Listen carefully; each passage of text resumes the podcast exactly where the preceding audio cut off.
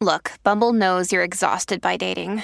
All the must not take yourself too seriously and 6 1 since that matters. And what do I even say other than hey? well, that's why they're introducing an all new Bumble with exciting features to make compatibility easier, starting the chat better, and dating safer. They've changed, so you don't have to. Download the new Bumble now.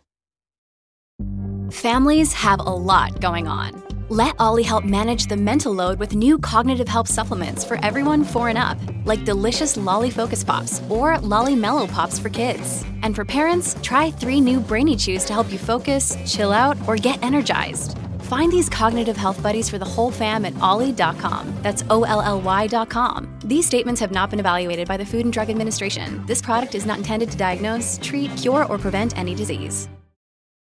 Hola, esto es New Books Network en español.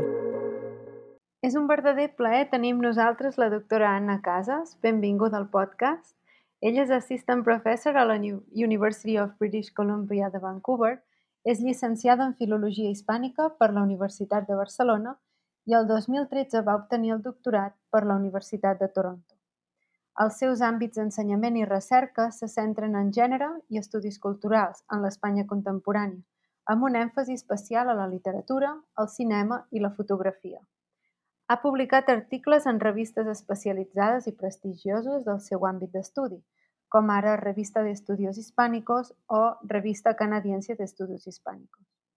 Avui és un plaer tenir-la aquí amb nosaltres perquè ens expliqui el seu últim llibre, Bilingual Legacies, Father Figures in Self-Writing from Barcelona, publicat per la University of Toronto Press el 2022 en el qual analitza la idea de paternitat i de bilingüisme a l'Espanya de després de la Guerra Civil Espanyola durant la dictadura franquista. Primer de tot, moltes gràcies per ser aquí. Um, M'agradaria fer-te unes preguntes més aviat generals i després més aviat específiques del llibre. Um, primer de tot, com definiries el teu llibre per, per l'audiència? La, doncs gràcies a tu, Laura, per l'entrevista i bé, el meu llibre és un llibre de el que es diu un close reading, no? una lectura atenta de quatre autors, eh, de quatre escriptors nascuts a Barcelona eh, just abans o just després de la Guerra Civil, que per tant creixen durant la dictadura de Franco i que escriuen els seus textos autobiogràfics eh, després de la mort del dictador durant la transició, el, de, des del 75 fins al 2005. I mm, el que m'interessa és com aquests autors en aquest moment en què fan la, la seva diguéssim, reflexió sobre com han començat a escriure i quina és la seva idea d'autoria i de, de, de ser escriptors o escriptores, eh, com reflexionen sobre, el, diguéssim, l'elecció lingüística i com posicionen aquesta elecció lingüística en relació amb el seu context familiar, a més del, de l'històric i l'educacional, no? de la seva educació. I aquests quatre autors són el Carlos Barral, el Juan Goitisolo, el Terenci Moix i la Clara Janés. Okay. Molt bé. Um, I quines són les causes que t'han portat a escriure aquest llibre? Doncs uh, hi ha molts motius i alhora uh, un, diguéssim, molts camins no? que, que han fet que aquest llibre sortís a la llum i també hi ha hagut molts moments que potser hagués escrit d'una altra, altra cosa, però el, el primer motiu potser va ser el, la meva pròpia incomoditat amb el, amb el meu bilingüisme no? o la meva elecció lingüística. Eh, jo soc d'una família de Barcelona, de parla catalana, i quan vaig estar, durant els anys a l'institut de, de la secundària, vaig tenir molt bones mestres de, la, de literatura espanyola i em va agradar molt i quan vaig haver d'escollir carrera eh, dubtava entre història de l'art i filologia i entre filologies no sabia gaire quina fer però m'interessava molt la literatura llatinoamericana i mm, finalment vaig decidir eh, estudiar filologia hispànica i recordo quan la meva mare li vaig dir, ja, he decidit que faré hispàniques, va dir, oh, diu, va, va parlar amb una amiga seva per telèfon, deia, és el pitjor que podria haver fet una filla. La meva mare és molt independentista i molt, molt pro llengua i cultura catalanes i deia, tants anys i tant, i ara els fills no, fan tot el contrari. I recordo aquell moment que ja va ser com un primer xoc d'adonar-me que mm, havia fet una elecció que tenia com eh, una lectura no? eh, política. I de, I de fet això era una cosa que quan estava a la carrera tenia moltes companyes que també eren catalanoparlants però havien escollit com jo hispàniques i de, de vegades deien no hi ha dret que nosaltres se'ns qüestioni, després algú que fa filologia anglesa o alemanya no se li qüestioni eh, i alhora també compartíem les troncals no, de filologia, que és lingüística, teoria de la literatura, amb gent que era filologia catalana i recordo un company que ens va dir bueno, vosaltres sou filles, no? sou hereves del, del que ha fet la dictadura, que és fer que la llengua castellana s'entengui com la llengua de cultura i la llengua catalana eh, hagi quedat en segon lloc i totes aquestes, diguéssim, reflexions les com anava portant i quan vaig arribar a la Universitat de Toronto a fer el doctorat em vaig sentir com molt alliberada perquè estava en un context on no havia, no, o sigui, no havia d'escollir, podia fer totes, totes dues coses i si escollia no havia d'explicar, diguéssim, com no estava en el, en el, en el món polític, lingüísticament, eh, políticament lingüístic carregat, diguéssim, eh, va ser com una certa alliberació i va ser aleshores a partir d'aquí que va néixer una mica aquest projecte de veure com autors eh, que havien parlat de l'elecció lingüística com en parlaven, no? Per, per per un costat hi havia aquesta llavor i després hi havia un, diguéssim, el meu llibre té un altre llibre com a gran llavor que és Jardín i laberinto de Clara Janés que va ser un llibre que en el seu moment em va impressionar molt, eh, precisament perquè mm, jo havia llegit Clara Janés eh, com a autora feminista, eh, com a poeta que parlava sobre el desig de la dona, que trencava molts tabús no? de, de la seva època i quan vaig llegir Jardín i, Jardín i Laberinto, que era un llibre um, que passa a Barcelona, que té un ambient per mi que és com molt conegut perquè també parla de la, de la, dels seus estudis a la Universitat de Barcelona, parla de les classes del Blecua i d'estudiar literatura, Uh, però em vaig xocar perquè vaig veure que era un llibre on es feia, diguéssim, un homenatge al pare. I és un llibre que és un homenatge en molts sentits a Josep Janés, que va ser editor en català, i és un homenatge d'una feminista a la figura del pare i és un homenatge en castellà a la llengua catalana no? i al món editorial anterior a la guerra. I per mi aquestes dues contradiccions, no? i com també resumien en aquest llibre, va ser com un motor de, de pensar aquí hi ha, hi ha alguna cosa no? Que, no està, que no està resolta. Molt bé. Um, I després m'agradaria saber, veure, de tot el que has estudiat en aquest llibre, què és el que més t'ha sorprès? Doncs el, diria, diria que una de les conclusions és que no es pot fer una teoria, no hi ha una única teoria sobre l'elecció lingüística, no? És una cosa intransferible en molts sentits i molt subjectiva i quan vaig començar el llibre vaig pensar, ah, faré una teoria, no?, de que com el pare eh, és el que decideix o no decideix la llengua i en el fons no hi ha, cada autor és una història Uh, aquest seria... I després per mi l'altre...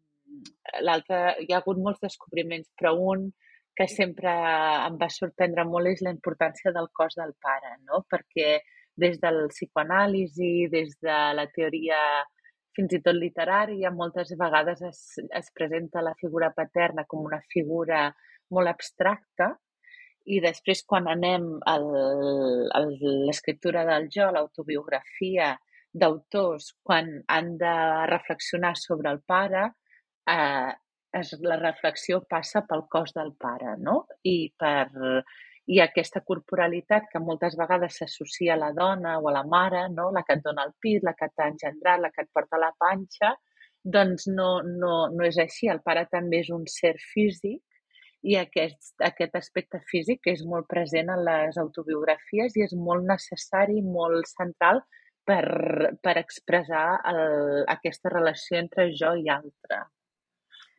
Molt bé. Um, justament volia continuar parlant, parlant d'això de la paternitat per un salt. Um, com, com creus que aquesta idea de paternitat, creus que avui dia encara té sentit tenir aquest, aquesta idea de paternitat? La, la idea que a vegades al llibre he, he intuït, i digue'm si, si estic equivocada, però he intuït la idea de la mare és més la la, la sentimental, la que dona amor i tal, i el pare és el que porta més la llei o el que et diu més el que has de fer i el que... No sí, sé l'autoritat. Uh -huh. Sí, sí. Um, aquesta idea uh, que ve també una mica dels estudis uh, de psicoanàlisi i en els estudis autobiogràfics també hi trobem uh, aquest plantejament o um, en teoria de la literatura um, és una idea que s'ha transformat molt, no? però que jo crec que alhora um, eh, pot seguir com a fantasma. I el que vull dir és que el, la meva feina amb aquests autors que he analitzat era mostrar com també aquests autors eh, són centrals. Aquesta revisió que ells fan de la figura del pare és una revisió que és central si pensem en després com ha evolucionat a la nostra cultura o les cultures occidentals una idea de paternitat i de maternitat que és molt més flexible, que és molt més variada i que mm, inclou molts altres models que no són aquesta idea del pare autoritari. Però alhora, eh, si pensem també doncs, que la dreta no? eh, com, a, com a partit polític o com a ideologia segueix present en les nostres societats hi ha el, el perill de que aquestes idees de família tradicional, eh, eh, amb un pare, entre cometes, autoritari o fort, una, una figura eh, que és la que controla els demés, eh, puguin ressorgir o puguin seguir presents. No? Aleshores, jo crec que és, és per això que aquest, eh, la feina que he fet amb aquests autors eh, és important com a eslabó també o com a impàs entre un, una, la, la societat, diguéssim, de la dictadura, eh, amb un model familiar molt tradicional, a una societat democràtica i com la que tenim avui dia, que, que té molts altres models de família, no? que no són únics. Molt bé. Justament lligant amb la idea de, de, de la dictadura, m'ha és molt que el llibre equiparessis a vegades el dictador, Franco, amb, amb la idea de pare, per la idea de l'autoritat, suposo. Podries explicar una mica més als nostres oients què volies dir amb tot això? Sí, doncs eh, això ho, ho tenim a nivell, diguéssim, històric, si, si mirem la figura, diguéssim, certs, uh, cert, um, certes lleis no? de la dictadura on el pare és el que té la pàtria potestat, no? Del, dels fills, però també de tota la família, diguéssim, és el que porta, diguéssim, és el que té el dret.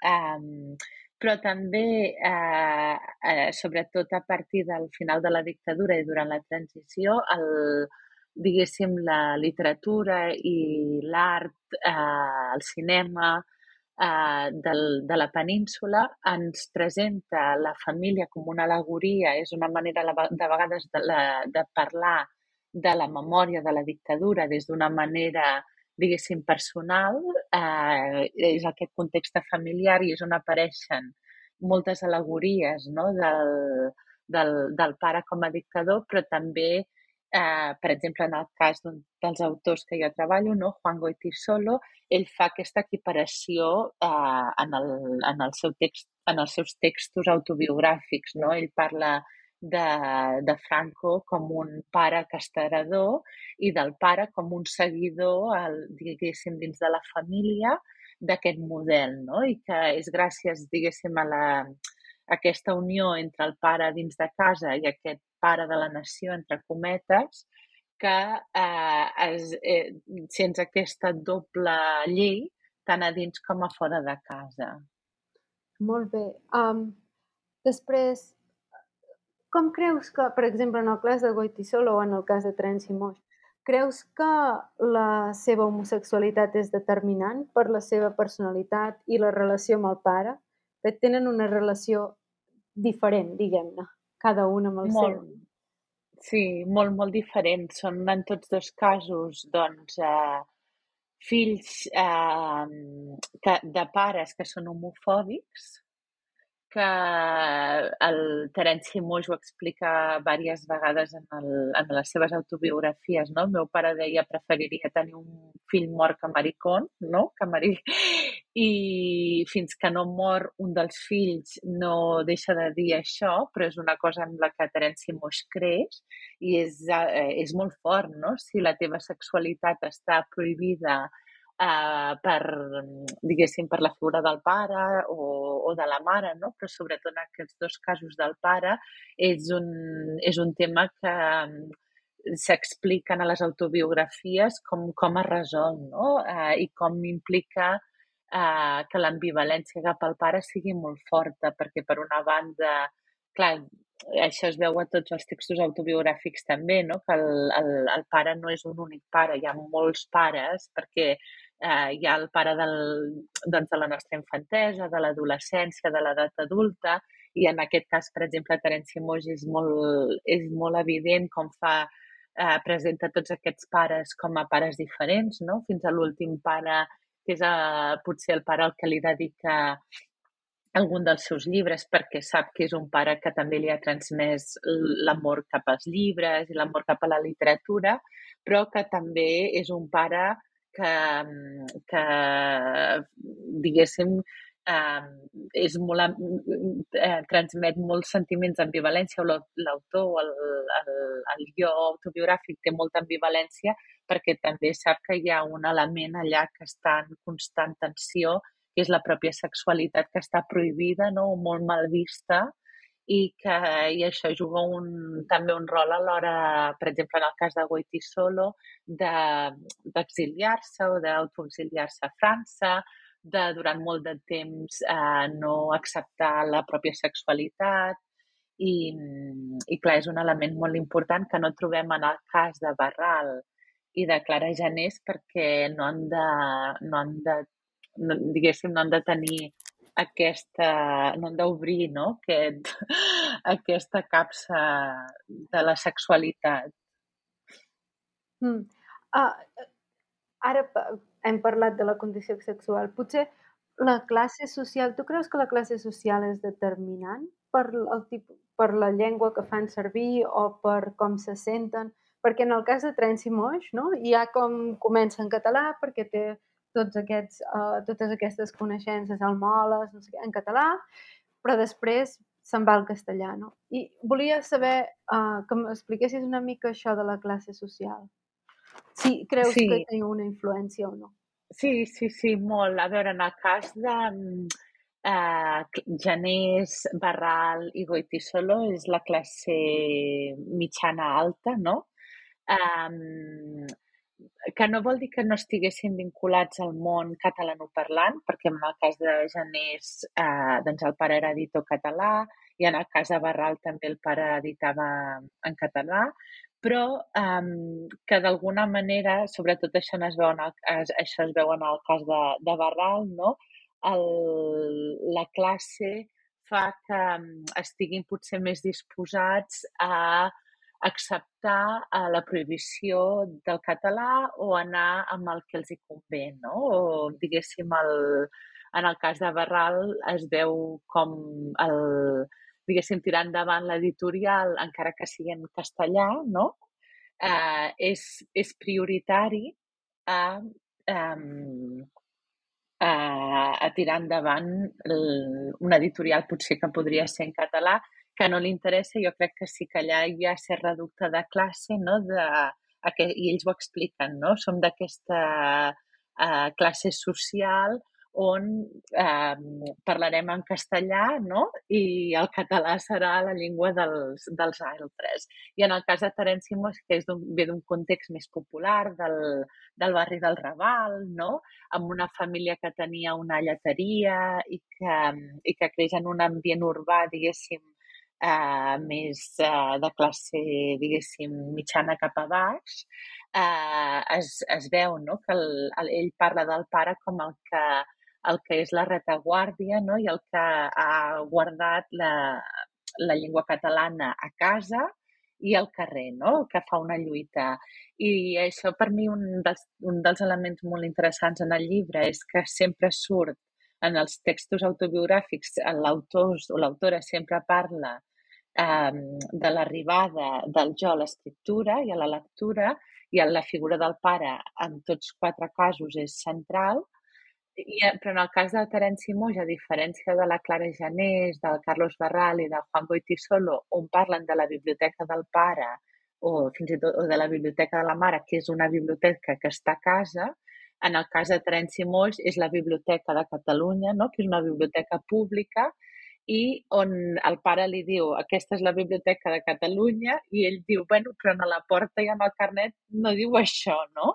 I aleshores ell aquí és on diu tot tot eren com incongru incongruències en el sentit que eh, se sentia una cosa al carrer i després l'en veien una altra escrita, no? I aleshores ell parla d'aquest bilingüisme eh, del dia a dia, no? En el que hi ha com dos nivells un és el nivell real no? del que diu la gent i l'altre és el, que, el nivell escrit, que és com que per ell sembla com una mica superficial i després acaba parlant una mica de les màscares, no? com dient, tot això és com un emmascarament. Sí, això és, és molt interessant i justament estava pensant que Barral expliques que també um, relaciona la llengua catalana amb els pescadors, no? Com Calella mm. és sí. català, Català, després, sí. Uh, clar. Sí, um, totalment. I, I en el cas de Barral es veu molt, molt clar, no? Com és aquest altre joc que ell relaciona amb el joc poètic, però que és un... És com un, hi ha com un, un jo dividit no? entre el jo editorial de l'editor que escriurà i el, el jo de la poesia, del, del dia a dia, que, que de fet hi ha, hi ha aquí una certa traducció, no? perquè acaba escrivint aquesta poesia en castellà, però que idealitza els, els pescadors i el món de Calafell i el català com aquesta llengua que, que ha quedat com un, com un reducte, no? com un, diguéssim, com una bombolla. Ai, sí, Calafell, jo dic Calella. bueno. Sí, sí, Calafell, sí, sí. Molt bé. Um, volia preguntar-te, així com a, com a idea general, per què vas triar aquests autors i quines característiques... bueno, quines característiques comparteixen, més o menys ho has explicat, però per què aquests autors i no uns altres? Doncs, com et deia, primer va començar una mica... Jo tenia clar que Jardín i Laberinto havia de ser-hi, no?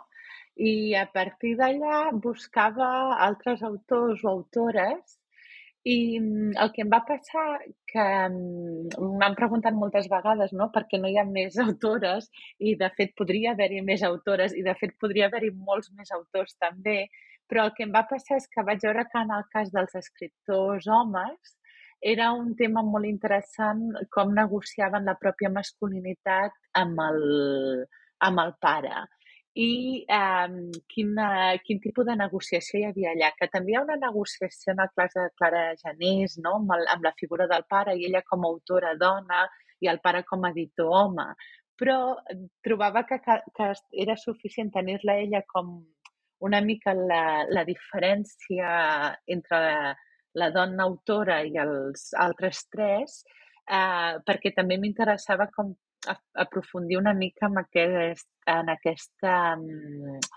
en aquesta tensió no? entre, entre el, el, diguéssim, l'escriptor home i, el, i la figura del pare i la, la creació d'una idea de masculinitat o la revisió de certa idea de masculinitat quan, quan un explica, quan un autor explica què entén ell per ser autor no? i per ser un home escriptor. Molt bé. Sí, sí. Um, jo estava pensant um, justament és que hi ha, hi ha una frase del llibre que la trobo molt interessant, uh, que dius que l'autobiògrafa, la, en aquest cas la de, de Clara Genés, s'eleva l'estatura simbòlica del seu pare. I voldria que m'expliquessis una mica què volies dir amb això i com ho relacionaries, per exemple, amb la figura del pare en el cas de Barral, no? que, que, que també l'idealitza perquè ja no hi és. Mm -hmm. Sí, en el cas de Janés, eh, bé, la Jardín i laberinto és un llibre preciós i un, de la, un dels elements que per mi sempre ha estat molt, molt sorprenent és que és un, li, un llibre bilingüe, no? És un llibre on ella eh, grava, amb, jo els dic als meus estudiants de vegades, no? amb allò que teníem abans, que eren el, allò, el radiocasset, no? i grava a les dones de la casa, majoriament, la majoria són dones, eh, què recorden sobre el pare i, i, i aleshores ella fa la primera transcripció en català i després anota de, eh, no, fa la transcripció en castellà i anota de peu de pàgina, no, perdó, la transcripció en català i anota de peu de pàgina en, en castellà fa la traducció. Aleshores, és un llibre on la, la traducció i les veus dels altres no? i el català són centrals, perquè el català, tot i que en, en, no és, potser et diria que és un 15-20% del llibre, no és un llibre escrit en català, però hi ha fragments en català, no és la quantitat, però la qualitat o el, el valor d'aquestes frases que són les que donen sentit a tot el, a tot el, tot el de més, no? Per exemple, una de les frases centrals és quan el pare mor i van a veure de, la mare d'identificar el cos del, del pare i ella dir no pot ser. I aleshores, a partir d'aquest no pot ser en català, no? la negació de la mort de l'altre, és, diguéssim, el, el, el reconeixement de la filla de que realment el pare ha mort. I, i, i, en, i en aquest sentit també, el, o sigui, Jardín i Laberinto també és un llibre molt interessant perquè ella explica de petita doncs anar, que el pare li donava les maquetes no, dels llibres eh, i la gran admiració, entre admiració i por, no, que ella sentia cap a aquest món de l'edició que era el món del pare, que era un món masculí, que era un món que eren tot noms d'homes, no? Uh, I que eren tot, uh, diguéssim, un, un món, ella en algun moment l'autobiografia parla de, de tenir un malson, no? d'una biblioteca que és com un laberint, no? I, ell, i on està la pròpia veu, on està la pròpia veu i és possible trobar dins aquest món d'homes, de figures masculines, d'editors, una veu de dona. I aleshores és en aquest sentit que el, és el, el reconeixement de jo ja sóc escriptora, no? que en un sentit és el text autobiogràfic, dir sí, ho he, ho he lograt, no? ho he, he estat capaç de fer una obra i ara aquí us puc explicar uh, per què, per què puc dir-ho, um, doncs uh, és també el donar la mà amb el pare i dir ja estem al mateix nivell, no? Ja, diguéssim, ja no, he, ja no estàs per sobre meu, tot i que et reconec en importància i et, diguéssim, i et faig un homenatge, però jo també eh, sóc part d'aquest món. Mm -hmm. Mira, justament això em fa pensar en el llibre de l'Ester Tusquets del Confessiones sí. Confessiones de una, una editora, poco mentirosa, eh? Justament sí. és això, no? Diu, uh, he entrat en un món d'homes, no sé si t'has plantejat um, analitzar més autors o autores. Sí, um, un dels llibres que vaig estar molt a prop, o sigui, hi ha l'Ester Tusquets, no?, Després hi ha un tema que m'interessava també, que era tot el tema dels germans Moix, l'Anna la, Maria Moix i el Terenci Moix, perquè l'Anna Maria Moix jo crec que fins i tot a la seva novel·la Júlia hi ha molts elements que gairebé semblen un diàleg no, amb l'autobiografia del germà. Eh, en el cas dels Goitisolo també hi ha aquest element del, dels tres germans com tres germans que tots treballen la idea del pare i de la mare, de diferents maneres, però també hi ha bueno, Juan Mercè, després la Milena Busquets també amb aquesta relació entre mare i filla. un altre text, un altre llibre que em vaig quedar sempre amb les ganes de, de treballar o de treballar més, no? que podria haver estat integrat, és el Testament a Praga de, de Pàmies, perquè, de Teresa Pàmies, perquè en aquest cas també es veu molt clar no? el, el diàleg entre pare i filla i en aquest cas doncs ella té el poder d'escriure que d'alguna manera és una subversió o qüestiona, no? I hi ha molts moments que ella corregeix, no? Que el pare dit diu, bueno, tu dius això, però jo penso que és això, no? Aleshores, jo crec que és molt interessant eh, la Marta Marín Domín, també ara la Marta Marín té un llibre Fugir és el, era el més vell que teníem, que també tra treballa aquest tema de la paternitat i la memòria. Jo crec que és molt interessant veure textualment aquesta negociació no? ja sigui entre pare i fill o entre, o entre filla i pare, no? I escriptura. Molt bé. Creus I sí, que... em vaig quedar amb moltes ganes de... Esclar, de, de, però aquesta és la gràcia. Ja esperem un altre llibre. no, no, no ho sé, no ho sé. Hi ha un llibre ara fa poc que vaig llegir, no sé si el coneixes, El plagio de Daniel Jiménez, que te parla justament també d'aquesta idea del, del plagi, no? eh, i de què és, i és una reflexió sobre què és l'originalitat, però a través de el, el pare com el, el creador d'aquest, bueno, no sé si tu te'n recordes de la, crec que va ser l'Antena 3, el Juego de la Oca, i ell, i ell el, el pare, el creador intel·lectual, i com després li van plagiar la idea, i com i ell a través d'aquesta història crea un llibre que és una reflexió sobre el plagi, no? I quan mal pot fer el, la idea de plagi i alhora um, com ell d'alguna manera no, no està plagiant la història del pare, però també l'està copiant, no? Mm -hmm. Això és molt interessant. Sí. Molt bé. Ah, estava pensant, tu creus que si tots els autors que has analitzat haguessin set dones, el resultat hauria sigut diferent? Sí, perquè no hagués estat un, un llibre on treballo tant la idea de la masculinitat, no? Jo penso que mm, ja des del principi, fins i tot quan em vaig interessar pel tema de la paternitat, sabia que la paternitat i la maternitat són dos conceptes que estan units, eh, perquè un d'alguna manera es construeix en contra o no, a, a, diguéssim, bevent de l'altre. Aleshores, mira, eh, si hagués fet només dones que escriuen sobre el pare, si hagués estat una altra relació, una altra, una altra, unes altres conclusions, però jo crec que m'hagués faltat, o en aquell moment, quan vaig començar la investigació, m'interessava també la idea del, de l'autor-home i al contrari del que dèiem, no? com l'autor-home dona per, per sentat i dona per, per fet no? que pertany al món dels llibres i pertany en aquest món de l'edició. I jo crec que és molt important veure aquests dos camins, no? Què passa amb aquest, amb aquest grup que pertany i com ho viuen i què passa amb el grup que no pertany i com, com es poden incorporar. Molt bé.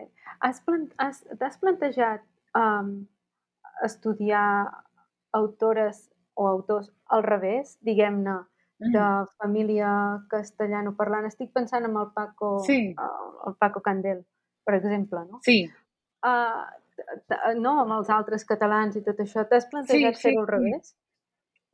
Uh, no, no m'ho vaig plantejar i ara que ho dius potser sí, hi haurà un altre llibre. Veus? No, em vaig plantejar, em vaig plantejar, per exemple, a Juan Mercè, Um, sí, ara també m'he plantejat també amb la Lolita Bosch, no? perquè ella també té la família del, seu, del meu pare i és un text que em sembla interessant perquè ella ha explicat que l'ha treballat de manera bilingüe, no? Aleshores, jo penso que aquí també hi ha, un, hi ha altres opcions lingüístiques que és uh, autors que fan una altra tria o autors que parlen de la família i de l'arribada a l'escriptura o, de, o que fins i tot creen d'una manera ja eh, bilingüe o amb la traducció, autotraducció com a base, no? També passa això que um, jo tinc amics, per exemple, que el pare parla en castellà, per exemple, i la mare en català, i després passa allò que quan ja saps a qui s'adreça aquí, sí. perquè, sí, sí, perquè la llengua, la llengua. també fa, per, fa, fa la persona, no? Um, sí, sí, per, sí. per tant, per això he pensat que potser um, bueno, penso que seria molt interessant que tinc, no? tenir un altre Sí. llibre i després poder comparar uh, Sí, els resultats sí. entre un i l'altre. Sí, sí, no, hi ha molt... Hi ha, jo crec que ara mm, i encara hi ha com més diversitat, no? A mesura que va passant el temps, perquè aquests autors amb els que jo treballo venen d'un context doncs, molt determinat en el que la llengua catalana ha estat prohibida i no estan escolaritzats en català i, per tant, eh, per mi una de les, del, dels temes és com la família de vegades és una excusa per no parlar de que hi ha hagut un, un gran buit, no? I aleshores es parla de la relació amb el pare mort, que era el catalanoparlant, com una relació que ja no va, diguéssim, en el, en el cas de Barral, no? el pare català, que al morir ja queda la família d'origen de la mare, que eren eh, d'Uruguai i d'Argentina, i per tant el, queda aquesta, aquesta possibilitat queda troncada, Um, o, el, i en el cas de, de Juan Goiti solo al revés, no? la mare catalana, catalana parlant que mor durant la guerra uh, i per tant queda el pare hispan, castellano parlant com el que, amb l'únic amb qui tenen relació, i, però em sembla interessant perquè al final el gran buit és no tenir educació en català, no? però d'alguna manera la família discursivament supleix aquest buit i jo crec que això també té a veure amb el context en què aquests llibres es publiquen en el, a partir del 75, que també és un context polititzat en el que s'ha d'explicar l'elecció lingüística i potser el parlar de la família és una manera de curar-se amb salut, no? de protegir-se. I també pot arribar a ser una pressió, no? En el cas de Barral, per exemple, mm Creus que, va, sí. creus que la idea del pare idealitzat, perquè ja és un pare que estima, és un pare que... Sí. Creus que és com una llosa per ell? Perquè expliques no, que vol ser editor, després polític, no sé, però, però no, sí. com si no acabés, o, o potser ho he llegit entre línies, sí, però sí, la, sí. la idea que no acaba de trobar el lloc, no? És com que li falta la guia del pare. Sí, sí, és, és una interpretació, jo, jo veia més també com discursivament, no? Poder parlar d'aquest pare que ha mort, que era el pare català, és una manera, una excusa, una explicació que val, no? Uh, que li val per ell mateix i que, va, i que pensa que, ell, que, que el, diguéssim, que el jo autobiogràfic pensa que val suficientment com una com a explicació, no? Aleshores, jo crec que hi ha, que hi ha aquest element eh, també que és eh, com ho situo discursivament, diguéssim, perquè eh, aquest tema ja quedi tancat, no? Perquè al final l'elecció lingüística i la, la família, també tot això, un dels temes que em sorprenia quan em, que, que m'has preguntat abans quines coses t'han sorprès, és que malgrat que aquests autors, sobretot els homes, eh, volen, en certa manera, tan, trencar amb el cànon autobiogràfic o amb el, diguéssim, l'autobiografia tradicional, en molts sentits segueixen el, el cànon a rajatabla, no? Allò, començant, començaré pel meu part, tot i que no el vaig viure, uh -huh. l'hauria d'explicar la meva mare, no? O sigui, jo no soc... Sí, sí, sí. Però, però eh, el, el tema, diguéssim, hi ha uns tropos, no? uns elements que han de sortir sempre en el text autobiogràfic, que és qui són els meus models, qui, són, qui és la meva família i eh, com m'he convertit en, en escriptor eh, que els, els homes segueixen. I en canvi això és un tema que em va sorprendre molt en el cas de Clara Janés, que ella no segueix l'estructura autobiogràfica, no? Ella sí que fa un trencament eh, en el sentit que és una, un text molt circular, que no té un principi ni un final, eh, que no és cronològic, que, que s'ha llegit autobiogràficament perquè ella ha parlat no, de les meves memòries, però que podria no ser-ho necessàriament o que podria...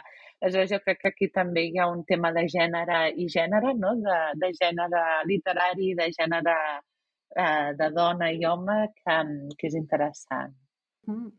Sí, i justament jo parlava de la idea d'idealitzar el pare perquè sí. em va sorprendre molt la, la, quan el que explicaves del Carlos Barral, no? que tenia les espases i que tenia sí. els vaixells del pare i després li posava noms de dona. Sí. Oi?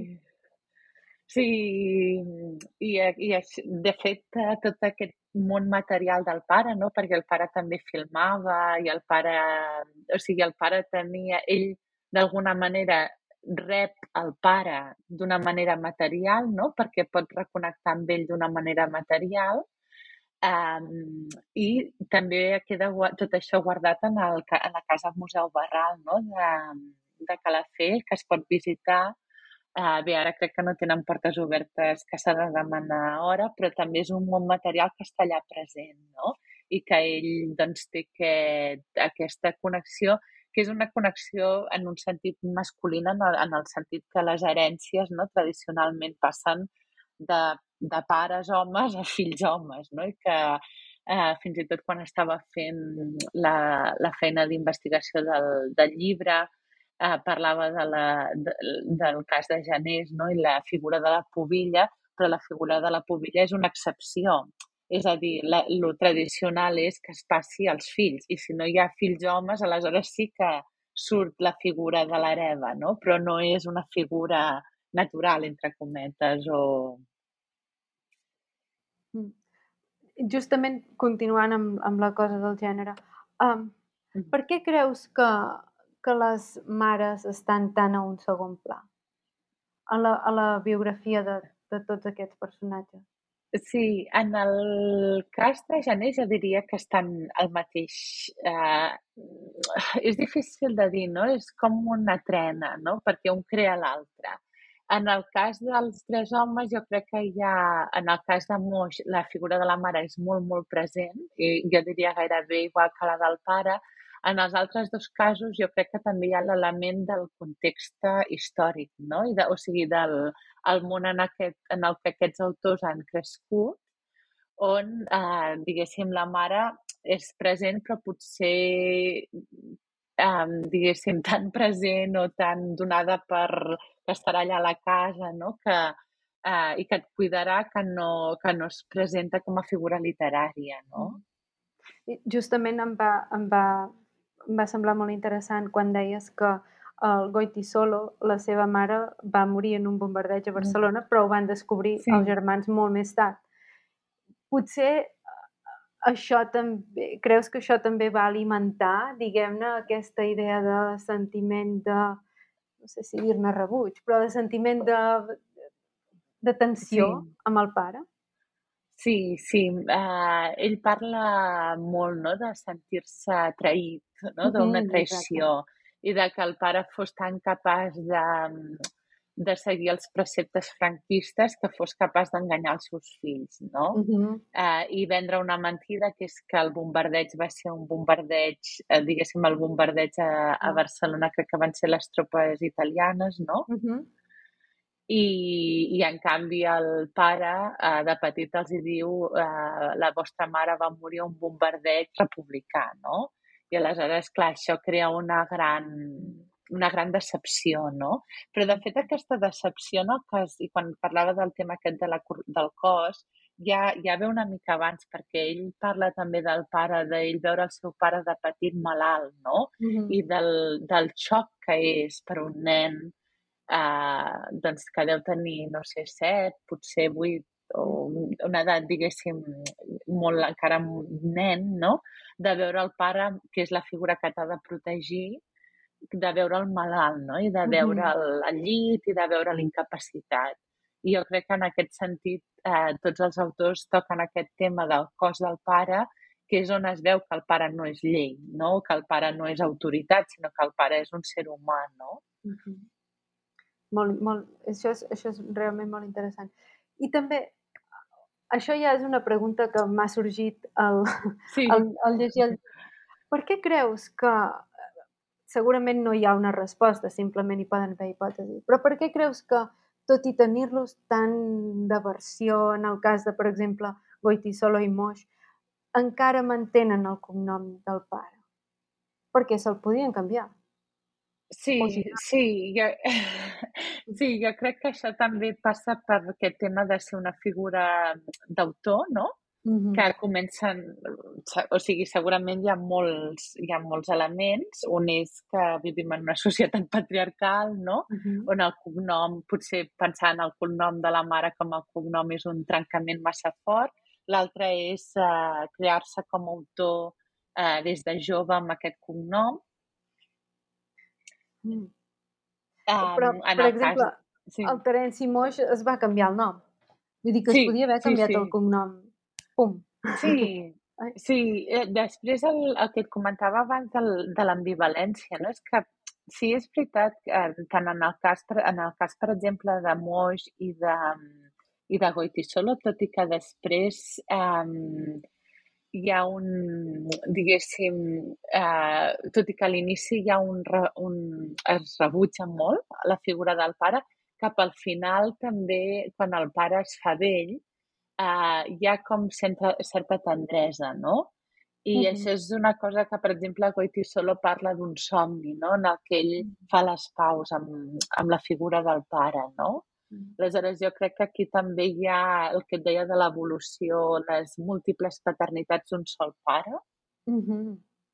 Clar, i després això, no? I, i aquest pare que està com a sí. àurea de, de, de la dictadura, no? Perquè encara som allà.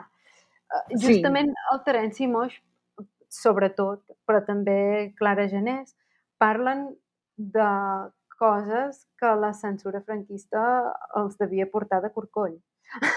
Oi? Uh, sí, perquè a més a més el Terenci Moix, hi ha algunes, algunes citacions al llibre que jo que em dedico a la censura vaig pensar, ui! Sí. per tant, sí, el, no sé si a les sí. autobiografies parlen de, del règim o de la censura o d'aquestes coses. Sí, sobretot Barral i Goitisol en parlen molt. Um, mm. Goitisol en el, parla molt del, de l'autocensura, no? I, mm. i arriba un moment que necessita anar a París per escriure lliurement, no? I aquesta consciència de ah, sempre seré un escriptor que estarà parlant amb clau, no? el que tu deies d'estar parlant amb segona, sempre, o sigui, ser conscient que si, si seguia a Espanya sempre estaria, eh, diguéssim, parlant en codi.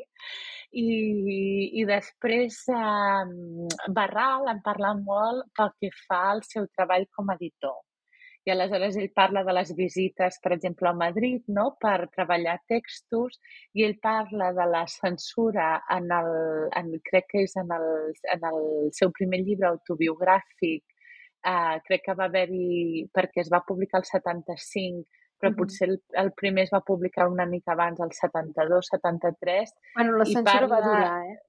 La censura sí. va durar més enllà del 75. Sí, Sí, i, però de fet ell, ell parla en, el, del, en la seva introducció quan, diguéssim, reedita les memòries uh -huh. de com és un, diguéssim, una, un, un tall que s'ha fet al text que ara eh, eh, com en parla com un cos eh, mutilat, no? Uh -huh. del text, però que ara no té sentit, diguéssim, no té sentit ficar una pròtesi, no? Que ja... Uh -huh jo no sé si és que hi ha una part que era mandra de uh -huh. tornar a l'original. Diu, bueno, ja ho deixem així, deixem no? així, apa. sí.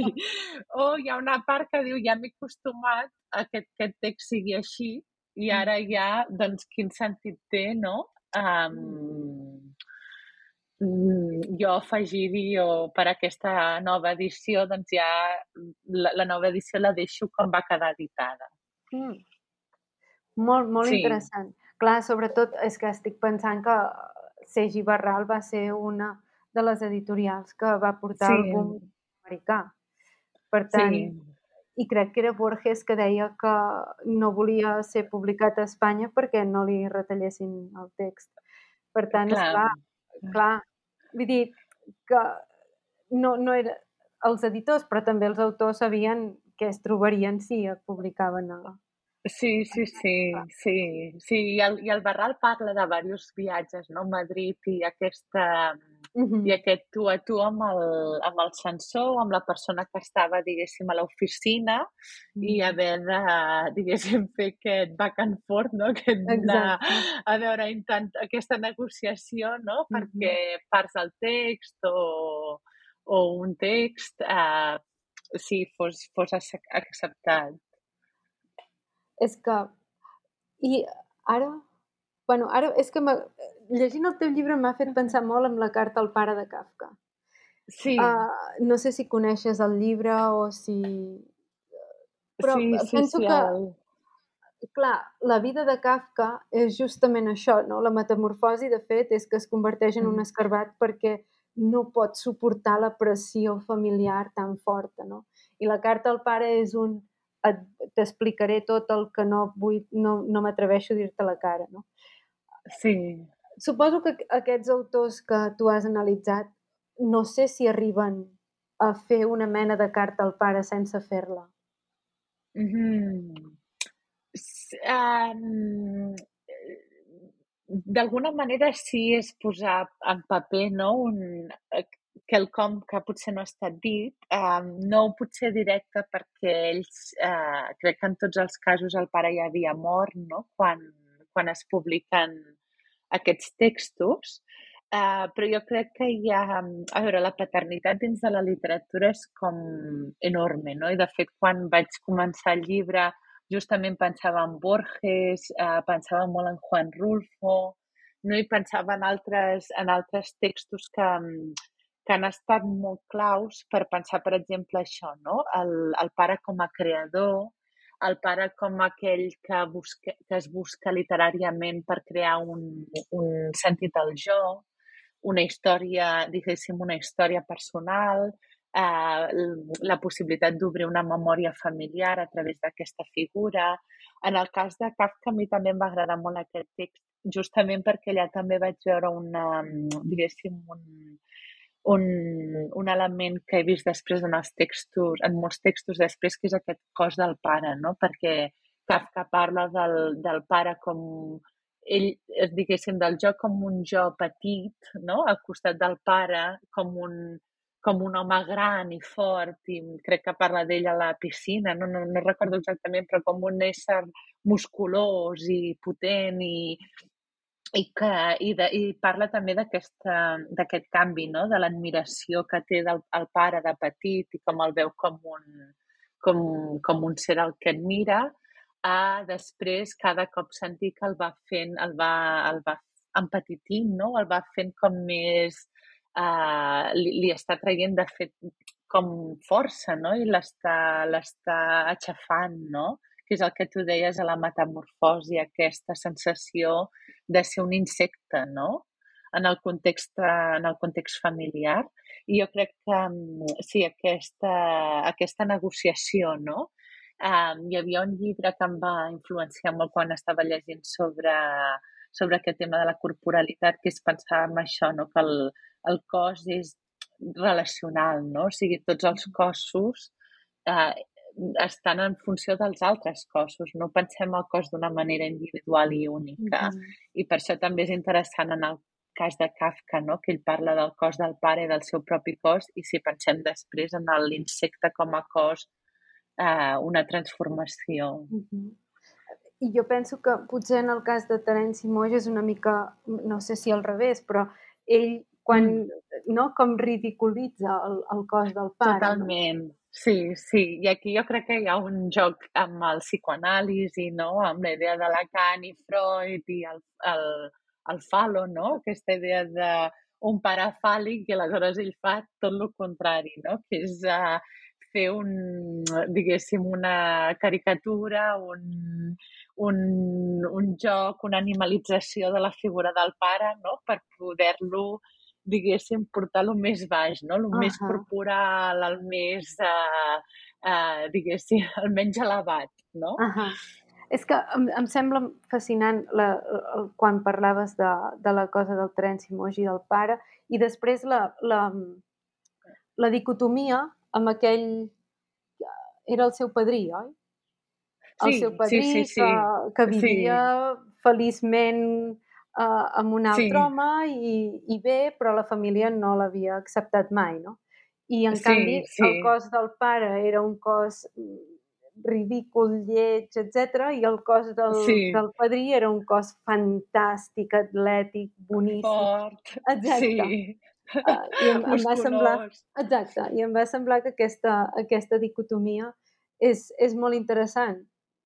Sí, perquè ell... moltes vegades donem per fet no? que el cos del... No? és així, ja sí. està, no?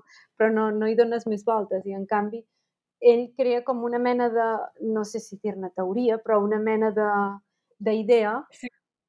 sí. uh, amb, el, amb el cos físic no, tan, no tant sí, psicològic sí. en aquest cas, però també físic. No, ho fa, ho fa molt bé i, i diguéssim, el, el, el contraposar-los, no? Crea molt de joc, perquè jo crec que és el que ell volia fer, no? que hi ha aquest aspecte lúdic no? de la literatura i de la, i de la creació, que és el poder, el poder jugar amb el lector i que hi hagi una, diguéssim, i, i com a autor mateix, no? jugar amb, amb les referències i, i poder crear d'una manera transgressora, no? Eh, però divertida. És que ara estic pensant, no sé si havies vist les Tresines a sí. TV3 fa molt temps. Clar, fa estic temps. pensant en la parella del el Pepe i el Rafael, sí. no? Que és una mica sí. això, no? Un parlava en català, l'altre en castellà, uh, i, i sí. tots dos, uh, vull dir, vivien bé, tranquils, sí. i ningú, ningú els, els deia res. I era una època, clar, fa molts anys, era els anys 90, no? Sí, sí, sí, sí. I jo recordo mirar això, i era petita, i ningú es plantejava res. No? Sí, està, ja està. Sí.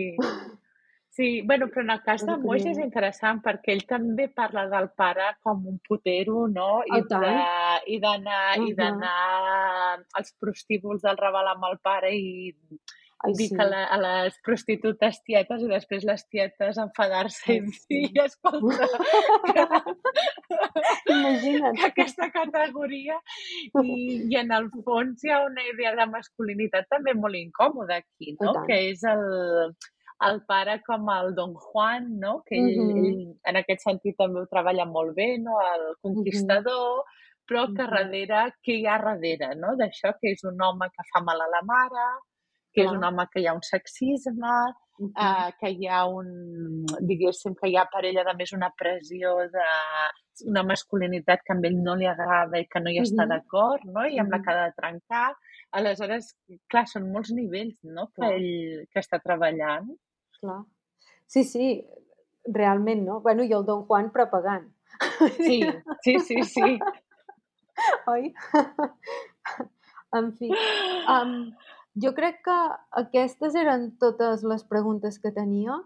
Uh, moltes gràcies. Uh, hem fet a una hora de tertúlia, o sigui que moltes gràcies. Sí, gràcies, gràcies a tu. que vagi molt bé. I fins aviat.